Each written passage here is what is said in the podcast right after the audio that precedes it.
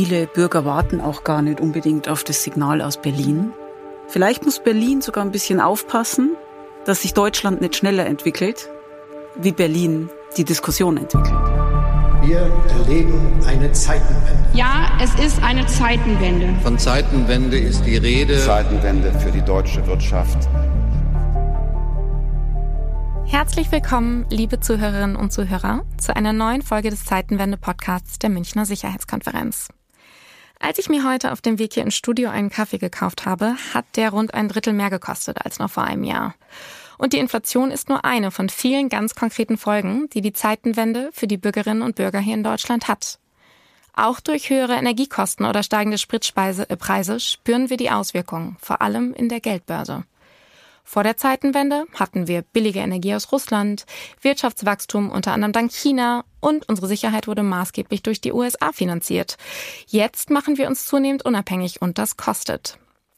Umfragen zeigen bisher noch eine vergleichsweise hohe Zustimmung zu den notwendigen Einschränkungen und Veränderungen in der Bevölkerung.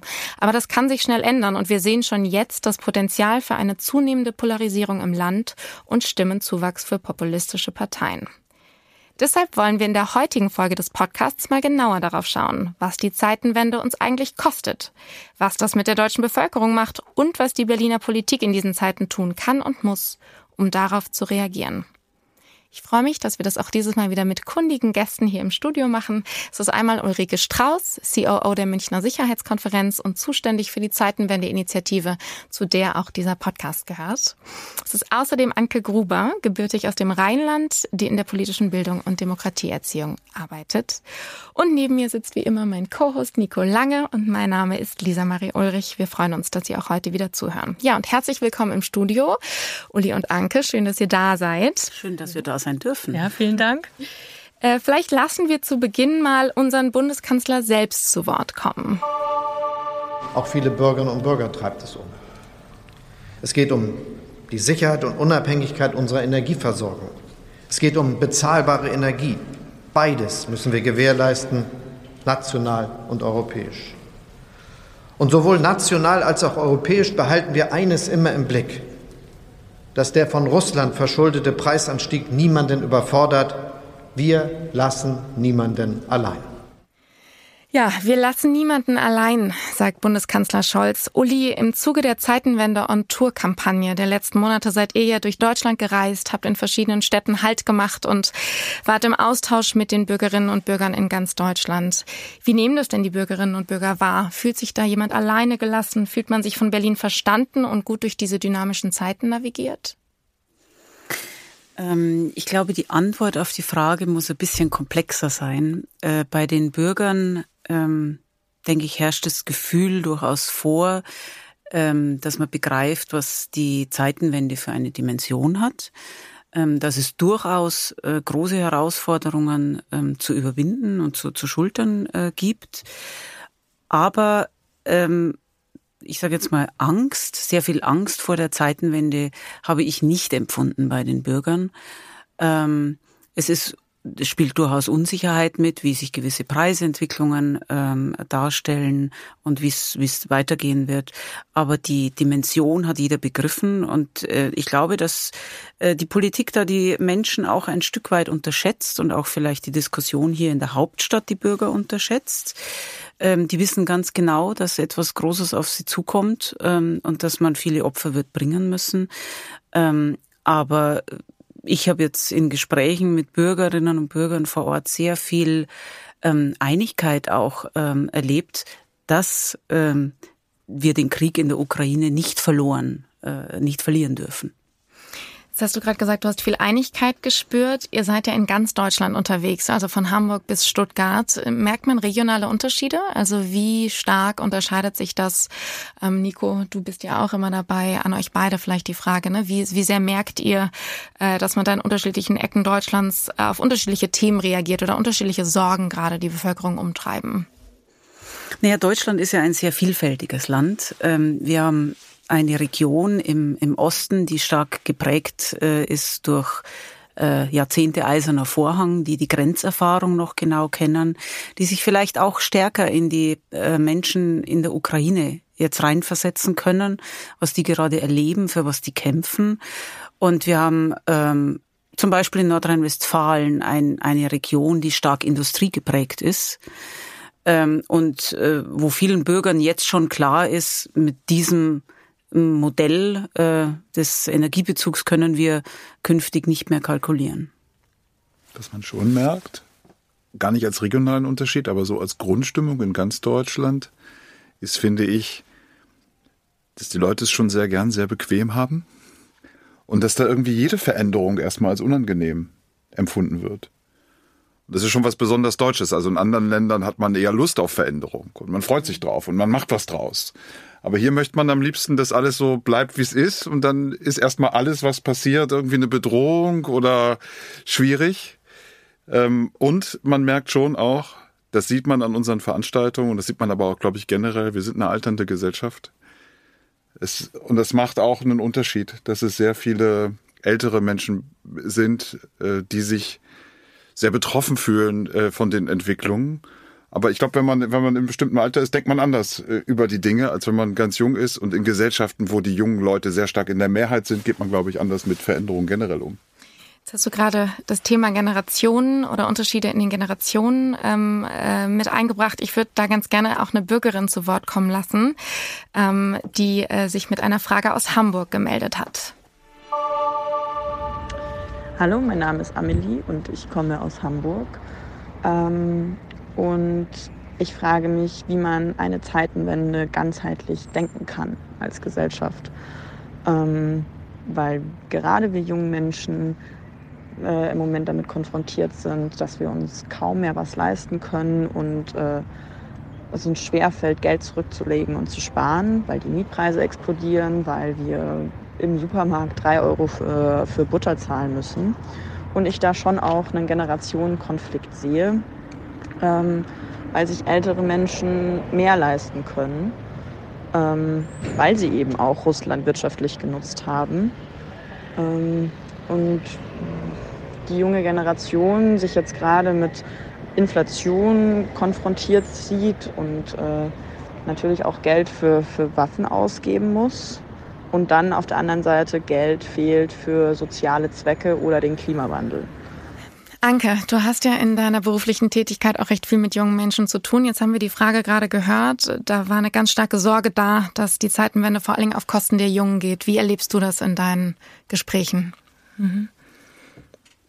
Ob es auf die Kosten der Jugendlichen geht, ähm, wird weniger erstmal eingegangen am Anfang, weil ich glaube, es geht zuerst mal darum, dass man überhaupt versteht, was es bedeutet. Also das erfordert viel transparente Kommunikation und Mitnahme von Jugendlichen, wovon wir eigentlich sprechen, weil wenn wir auch das Wort Inflation nehmen oder wir sagen auch Waffenlieferung, was hat sich historisch verändert, dann ähm, sehen wir oft, dass da die Frage erstmal, also wir müssen woanders ansetzen. Das heißt, wir müssen diese Zeitenwende definieren und dann eben auch gucken, was das für ja, ähm, Probleme oder Herausforderungen für die jungen Leute mit sich bringt. Und ähm, dann würde ich sagen, sollten wir schon schauen, dass es nicht auf die Kosten der Jugendlichen und jungen Erwachsenen geht, die dann natürlich Angst haben, etwas zu verlieren und nicht wissen, was sie auch machen sollen. Aber ist das Gefühl, was Amelie da beschreibt, taucht das immer wieder auf in deinen Begegnungen? Also ist es so, dass junge Menschen das Gefühl haben, ähm, eigentlich sind, sind sie vor allen Dingen die Leidtragenden? Ich, das, find, das ist eine interessante Frage, weil ich würde sagen, zum Beispiel jetzt im Rahmen von Corona auch eine Krisensituation erlebt zu haben, wo wenig auf gerade Schülerinnen und Schüler oder junge Menschen eingegangen wurde, würde ich sagen, die Folgen werden jetzt erst sichtbar. Also das heißt, ähm, die jungen Leute machen sich schon Gedanken. Wie geht's denn jetzt mit der nächsten Krise weiter? Und ähm, ja, es wird thematisiert. Ich glaube aber, dass wir sie einfach vorher ansetzen müssten, um nochmal aufzuklären, was es eigentlich bedeutet und wie das auch in Zukunft dann für die jungen Leute aussieht. Das ist ja nicht nur der Kaffee von Amelie, von dem wir gerade gehört haben, der teurer war. Äh, die Butter war es bei Amelie. die Kaffee Butter, bei dir, war, bei dir war es der Kaffee, bei Amelie war es die Butter. Es ist ja auch noch, finde ich, noch eine weitergehende Frage. Das erlebt man auch viel, wenn wir in den Veranstaltungen unterwegs sind, wo die Leute das Gefühl haben, sagt uns die Wahrheit. Sagt uns, was wirklich los ist. Wir sind erwachsen, wir können da schon damit umgehen, mhm. aber redet irgendwie nicht so drum herum und versucht das abzumildern. Äh, wir lassen niemanden allein, heißt das, klingt ja so ein bisschen auch, ja, ihr müsst die Schwierigkeiten der Welt nicht aushalten. Mhm. Und man hat ja zunächst mal die 100 Milliarden Euro Sondervermögen und die 200 Milliarden Euro zur Abfederung der Energiepreise als Schulden aufgenommen. Das werden ja auch die jungen Leute äh, bezahlen müssen. Also das äh, wird ja, glaube ich, auch nicht ewig so weitergehen können, dass man zusätzliches Geld generiert. Da ist ja schon die spannende Frage, wie wird sich die Diskussion verändern, wenn jetzt mal entschieden wird, Sicherheitsfragen sind wichtiger als andere Fragen. Das wird ja kommen müssen. Hast ja die Herausforderungen beschrieben. Vielleicht sind wir ganz erst am Anfang einer Entwicklung. Aber wäre es dann nicht auch ein Fehler, wenn man jetzt am Anfang der Entwicklung beginnt, ähm, diese Generationenlasten aufzurechnen? Wir hatten auch schon eine Wiedervereinigung. Mhm. Wir hatten eine schwierige Krise in den 70ern. Ähm, wir hatten Wiederaufbau nach dem Zweiten Weltkrieg in Westdeutschland. Ähm, also jetzt, ich bin nicht so ganz bei Amelie, ähm, weil zu sagen, dass es jetzt nur die Jungen sind, die das zahlen müssen. Natürlich zahlen das auch Rentner, die äh, ein Leben lang für ihr Haus gespart haben und ähm, ich würde auch gerne was zu sagen, weil die Kosten der die Kosten, die auf uns zukommen, glaube ich, liegen auch in der Veränderung der politischen Bildung oder auch in der Pädagogik. Also wir müssen hier schauen, dass wir, dass wir ähm, informieren und mitnehmen und dass wir auch die Generationen mitnehmen, also auch die jungen Leute und die, die Ängste und Sorgen, aber auch die Ideen, die sie haben, mit integrieren in diesen Prozess. Weil ich glaube, dass die Zeitenwende, wenn die jetzt beginnt, und oder schon da ist, dann, ähm, dass da einfach noch die Herausforderungen und Aufgaben in der Zukunft kommen. Und wir ähm, gerade bei dieser Frage nach wo sparen wir denn oder wo ist wo fließen die Gelder hin, entweder ins Militär, in die Aufrüstung oder in die Bildung, um auch ein sozialverträgliches Miteinander hinzukriegen in einer Demokratie von Werten, das glaube ich wird eine spannende Frage.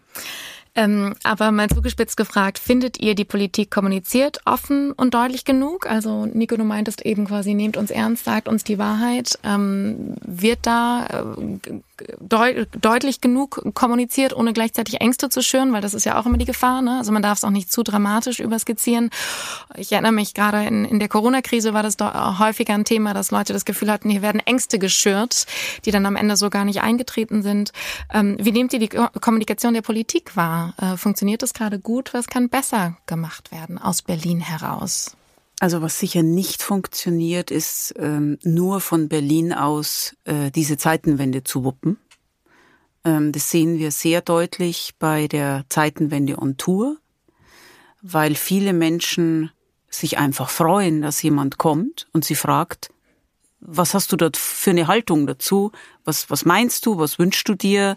Welche Ideen hast du? Und ich glaube auch, dass wir die Bürger ein zweites Mal in der Hinsicht unterschätzen, dass sehr viele Ideen da sind, um ähm, Probleme zu lösen oder Herausforderungen anzugehen, aber viele einfach auch nicht gehört werden. Und das ist schade, wenn man die nicht mitnimmt, weil ähm, gerade ein starkes Fundament zu haben, um diese Herausforderung nach der Zeitenwende zu wuppen, ist doch super wichtig und macht ja gerade äh, den Unterschied zu anderen ähm, Ländern aus. Was die Politik meiner Meinung nach gerade lernt, es ist ja für alle ein Lernprozess, keiner hat jemals Zeitenwende gemacht, so wie auch noch nie jemand deutsche Einheit gemacht hatte oder Wiederbewaffnung oder NATO-Doppelbeschluss. Was die Politik gerade wieder lernt, ist zugespitztere Diskussionen zu führen. Wir sind daran nicht gewöhnt, dass es zu wichtigen Themen Kontroversen gibt in der öffentlichen Debatte. Wir haben gerne so eine äh, allgemeingültige Haltung, äh, die dann möglichst jeder hat. Und gerade zu Europapolitik, zu NATO, zu außen- und sicherheitspolitischen Fragen kommen wir jetzt aber in eine Phase, die, glaube ich, eher der Normalität entspricht, auch anderswo, dass wir auch streiten müssen. Und da muss man aber auch dafür streiten können, warum haben wir amerikanische Truppen in Deutschland stationiert? Warum haben wir nukleare Teilhabe? Oder warum ist es nicht gut, unsere ganze Produktion nach China auszulagern, selbst wenn Unternehmen da im Moment hohe Gewinne machen können? Und diese, diese Kontroverse zu führen, ohne in amerikanische Verhältnisse von extremer Polarisierung zu kommen. Dazu finde ich es auch wichtig, im Land äh, die Diskussion breit zu führen und nicht immer nur so wie auf der Bühne äh, zwei äh, Auffassungen gegeneinander zu stellen. Aber das lernen wir, glaube ich, alle noch. Jetzt habt ihr beide gerade schon mal so ein bisschen den Blick ins Ausland ähm, genommen und tatsächlich sind ja die Veränderungen, die gerade stattfinden, nicht nur in Deutschland, ne, sondern wir sehen in anderen Ländern, dass ähnliche Herausforderungen bestehen. Was können wir da lernen? Was sind abschreckende Beispiele? Also was sehen wir in anderen Ländern gerade in dieser Phase, wie da der politische Diskurs verläuft? Ähm, du hast die USA angesprochen, Nico. Naja, die äh, Zuspitzung, die hat ja auch eine kommerzielle Logik. Äh, und sich mit Extrempositionen gegenseitig äh, Dinge an den Kopf zu werfen, das funktioniert gut für viele der beteiligten Medien, führt aber selten zu vernünftigen Lösungen. Das sehen wir ja, glaube ich, nicht nur bei uns, das seh, äh, nicht nur in den USA, das sehen wir auch anderswo. Wir haben ein anderes politisches System. Es gibt mehr Auswahl als zwei Parteien. Das eröffnet auch die Möglichkeiten für breitere Debatten.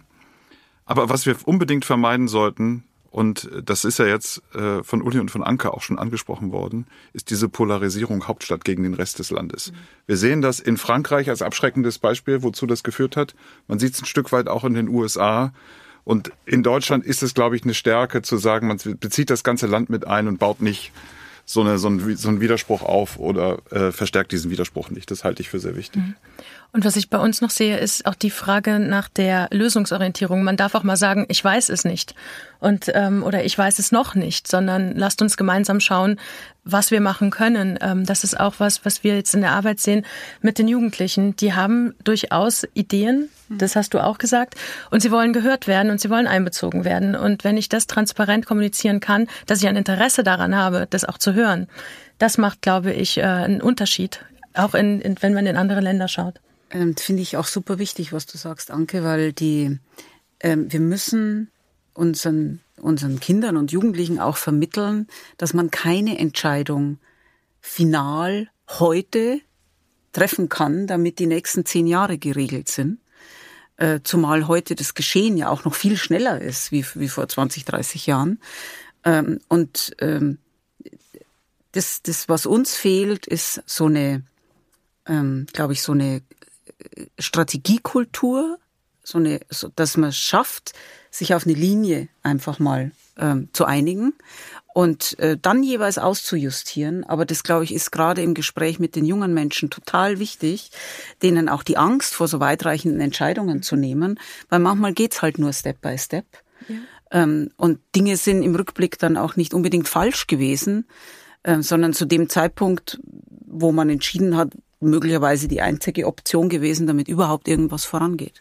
Und Dinge sind ja auch veränderbar in der Demokratie. Das würde ich auch nochmal sagen. Es ist ja nichts in Stein gemeißelt, was wir jetzt entscheiden, sondern wir können es auch gemeinsam wieder revidieren oder verändern. Wir haben ja schon ein bisschen darüber gesprochen, dass unterschiedliche Regionen, aber auch unterschiedliche Generationen in Deutschland äh, sehr unterschiedliche Themen umtreiben. Und gerade auch mit Blick auf die jüngere Generation, der Frage von Amelie kam es auch hoch, ist natürlich das Thema, Thema Klima gerade sehr, sehr dominierend. Nico, du hast gesagt, dass die Zeitenwende auch bedeutet, hier unter unbequeme Entscheidungen zu treffen. Wir geben mehr aus für Verteidigung und Sicherheit. Gleichzeitig gibt es ganz, ganz viele andere Stellen, an denen es brennt. Es gibt, wenn man so will, eine Polykrise ne? aus ganz vielen verschiedenen Themen, die uns gerade beschäftigen und die Handeln der Politik erfordern. Jetzt schauen wir mal auf die nächste Bundestagswahl. Was sind denn da die Themen, die es am Ende dominieren werden? Wie kann der Politik das gelingen, sich so aufzustellen, dass ähm, sie die verschiedenen Zielgruppen mitnimmt und deutlich macht, dass wir uns allen Krisen widmen, aber dass es natürlich gleichzeitig hier und da auch unangenehme Entscheidungen zu treffen gilt. Also wie balancieren wir diese Pulli-Krise und gleichzeitig die Herausforderungen, die vor allen Dingen die Zeitenwende mit sich bringt, am besten, ohne die Bevölkerung zu verlieren oder bestimmte Gruppen in der Bevölkerung zu verlieren, die das Gefühl haben, da kommen Themen einfach zu kurz oder es wird nicht genug gemacht oder falsch priorisiert. Für mich ist die Reaktion auf die Zeitenwende am ehesten über alle Politikfelder hinweg eine Anregung, das Wunschdenken aufzugeben und den Realitäten ins Auge zu blicken. Und es fällt uns nicht immer leicht. Und wir haben es jetzt bei der Verteidigungspolitik, glaube ich, auf brutale Art und Weise machen müssen und werden das auch weiter tun müssen. Das ist aber bei anderen Politikfeldern steht uns das vielleicht noch bevor. Äh, und äh, das hat aber auch eine entlastende Funktion, weil das heißt, Politik muss nicht die ultimative Lösung für alles ständig liefern und auch diese Illusion gar nicht nähern, dass man diese, diese ultimative Lösung hat, aber zumindest mal die Realität anerkennen und auf der Grundlage der Realität Politik machen. Und das Beispiel, das wir alle miteinander erlebt haben, war doch gedacht, war doch, wir hatten einen großen Konsens, dass wir keine Kernkraft mehr brauchen in Deutschland. Und dann haben wir festgestellt, am Ende spielt Mathematik und Physik doch eine Rolle. Und wenn wir die Industrie mit Strom versorgen wollen und äh, die Haushalte, dann müssen wir eben auch unbequeme Dinge entscheiden, zumindest für eine Zeit lang. Und wenn wir das hinbekommen, das miteinander auszuhandeln, dann haben wir, glaube ich, auch eine ganz gute Möglichkeit, in diesen Veränderungen zu bestehen. Aber der Realität, der, der Blick auf die Realität, den halte ich für extrem wichtig so komplex sie auch ist, ne? Weil es ist natürlich immer einfacher, sie zu vereinfachen und äh, am Ende quasi mit den populistischen Parolen ähm, äh, zu provozieren. Ich glaube, da liegt natürlich genau die Gefahr in der Komplexität, nicht in die Vereinfachung zu fallen und dadurch ähm, vielleicht leichter Stimmen zu gewinnen, aber äh, nicht glaubhaft zu vermitteln, welchen komplexen Herausforderungen wir da auf den verschiedenen Ebenen gegenüberstehen. Ich plädiere für die politische Bildung und dass man natürlich schaut, dass man die Gelder nicht kürzt. Also das wäre ein Anliegen, ähm, weil die Bildung halt nicht nur eine Wissensvermittlung ist, sondern ein Ohr in die Gesellschaft und in die unterschiedlichen Zielgruppen. Und deswegen muss man auch nicht nur junge Menschen oder junge Erwachsene anschauen, sondern auch die politische Bildung sagen wir einfach mal, der plus 30-Jährigen nochmal mit in den Blick nehmen. Ähm, und dann denke ich schon, dass Veränderung sein kann. Wir erleben das ganz oft in Fortbildungen mit Lehrkräften, weil junge Menschen, Schülerinnen kommen mit Fragen in die Schule, die vielleicht zu Hause nicht beantwortet werden. Und dementsprechend, äh, es gibt kein richtig und falsch, sondern es gibt auch eine Haltung, die eine Lehrkraft äh, in der Demokratie besitzen sollte und auch darf. Ähm, und die müssen wir sozusagen auch fördern. Also auch die Lehrkräfte stärken, um sich eben für die Demokratie einsetzen zu können. Ich kann mir auch vorstellen, ich erinnere mich, vor der letzten Bundestagswahl war Außenpolitik immer nur Randthema. Ähm, und äh, ich meine, das ändert sich jetzt. Ne? Das wird vor der nächsten Bundestagswahl eines der ganz zentralen Themen werden. Es ist ja auch eine Chance darin, dass das jetzt viel breiter gesellschaftlicher debattiert wird mit, mit all den Konsequenzen. Ja, aber man wird, also man wird ja, äh, wir haben ja einige Wahlen vor der Nase, wahrscheinlich auch in Landtagswahlen sehen, dass man da über China-Politik redet und über russische Energie und über die Bundeswehr. Das wird ja nicht nur bei der nächsten Bundestagswahl so sein, sondern es wird die ganze Zeit über so sein. Und gerade die populistischen Parteien, wir haben viele Wahlen in neuen Bundesländern vor der Nase, werden ja versuchen, gerade auf diesen Themenfeldern zu mobilisieren. Also es wird eine ganz breite Debatte, das ist ja ein Grund mehr, warum man eine ganz breite Debatte braucht. Aber da wird schon, es wird munter in diesen Debatten werden, das glaube ich. Aber gerade dadurch ist natürlich die politische Bildung durchaus, sage ich mal, doppelt so wichtig, weil man jeden Jahr gerade auch mit Blick auf Desinformationskampagnen, ähm, Cyberthemen etc. Ähm, einfach jeden befähigen muss, ähm, das breite Spektrum zu kennen und dann kann jeder für sich selber entscheiden. Jetzt schauen wir doch mal so ein bisschen äh, auf, auf die Chancen, die die Zeitenwende uns bieten kann. Also wir haben darüber geredet, wie viel es komplexer macht. Wir haben jetzt schon so ein bisschen äh, die eine oder andere Chance angeschnitten, aber nochmal ganz konkret aus eurer Sicht. Welche Chancen birgt denn all das bei all den Gefahren, äh, die, die wir sehen? Also äh, wird auch etwas besser durch die Zeitenwende und die Auswirkungen auf die Bevölkerung? Also ob Dinge besser werden, ähm sie werden anders. Und äh, wir werden im Rückblick, äh, was, was besser und schlechter ist, ähm, äh, lässt sich ja immer erst mit, mit gewissen Jahren Abstand betrachten. Aber die, es wird anders werden und wahrscheinlich ist es auch Zeit in Deutschland, dass Dinge wieder anders werden, weil wir waren jetzt Jahrzehnte in, in einer sehr glücklichen Situation. Ähm, es hat uns fast an nichts gefehlt also zumindest was man so Tag wirklich braucht. Ähm, und es schärft schon nochmal den Blick, wenn man jetzt immer wieder die Bilder aus der Ukraine sieht. Ähm, und wahrscheinlich fehlt uns allen sowieso die Vorstellungskraft, wer da noch nicht dort war, überhaupt zu begreifen, was da passiert und wie äh, die Menschen kämpfen. Und ähm, ich weiß nicht, ob sich ähm, viele in der Ukraine überhaupt den Luxus hatten, sich die Frage zu stellen, ob jetzt alles besser wird. Mhm. Ähm, und vielleicht, das ist, äh, denke ich, wir sollten gerade mit Respekt ähm, vor denjenigen, die jetzt irgendwo kämpfen an der Front, ähm, was unser Vorstellungsvermögen übersteigt. Gott sei Dank, sage ich mal für uns, Gott sei Dank. Ähm, einfach auch die Solidarität zeigen und nicht in, in den Vordergrund stellen die Frage, geht es uns in zehn Jahren besser? Ich unterstütze das und kann nur hinzufügen, Demokratie ist zu schützen. Und ähm, wir haben jetzt die Möglichkeit, die Realität zu sehen und auch nochmal aus diesem Speck rauszukommen. Saturiert wurde vorhin genannt.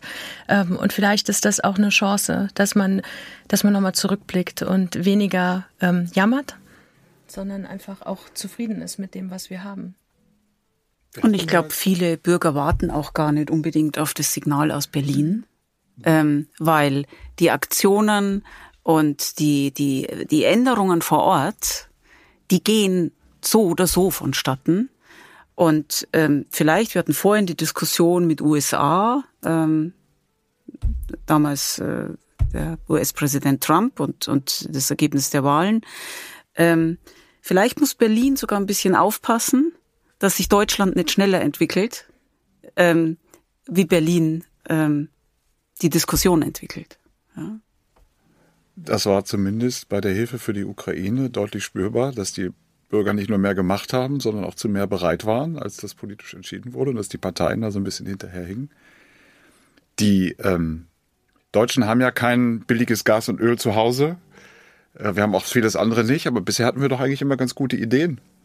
Ich hätte da auch einen gewissen Optimismus, dass uns schon auch noch was einfällt, wie wir in der Zeitenwende äh, vorankommen. Unbedingt. Die Ukrainer zeigen uns das auch gerade mit, mit Ideenreichtum und mit Kreativität in der Ukraine. Wenn man da mit den Leuten spricht, habe das heute gerade wieder aktuell getan. Die haben sehr Schlimmes erlitten in den letzten Monaten. Da sagt eigentlich jeder, alles wird gut. Ja, wir, wir kriegen das hin. Also von dem Optimismus kann man sich hier ein bisschen was abschneiden, insbesondere wenn man Leute trifft, die immer so tun, als wären sie die Betroffenen der ganzen Angelegenheit. Aber das sind ja eben diejenigen, die überfallen worden sind, die betroffen worden sind in erster Linie. Naja, und das eigene Verhalten hat Konsequenzen. Wenn man sich von Russland abhängig macht, muss man sich nicht wundern, dass das irgendwann mal einen Preis einfordert und dieses nicht in den Tag hineinleben, sondern strategisch vorausdenken und zu überlegen, was hat das für Konsequenzen, das kann ja für die politische Kultur in Deutschland hilfreich sein, dass man auch mal eine wirkliche Strategie entwickelt äh, und sich die Abhängigkeiten äh, äh, vor Augen führt. Das kann doch eine positive Entwicklung werden. Bei dem optimistisch positiven äh, Schlusswort wollen wir es an dieser Stelle auch belassen. Ich glaube, ähm, die letzte halbe Stunde hat gezeigt, ähm, es braucht äh, die Unterstützung der Bevölkerung, damit die Zeitenwende gelingen kann. Es braucht vor allen Dingen aber auch eine breite gesellschaftliche Debatte, dafür gelungene Kommunikation. Und wir hoffen, mit diesem Beitrag äh, oder mit diesem Podcast einen Beitrag zu dieser gesellschaftlichen Debatte leisten zu können. Äh, in diesem Sinne freuen wir uns immer, liebe Zuhörerinnen und Zuhörer, von Ihnen zu hören. Schreiben Sie uns, zu welchen Themen Sie gerne mehr hören möchten. Wenn Sie Feedback oder Anregungen haben zu dem, was hier diskutiert wird, das war eine weitere Folge des Zeitenwende-Podcasts der Münchner Sicherheitskonferenz. Danke Uli, danke Anke, dass ihr bei uns zu Gast wart.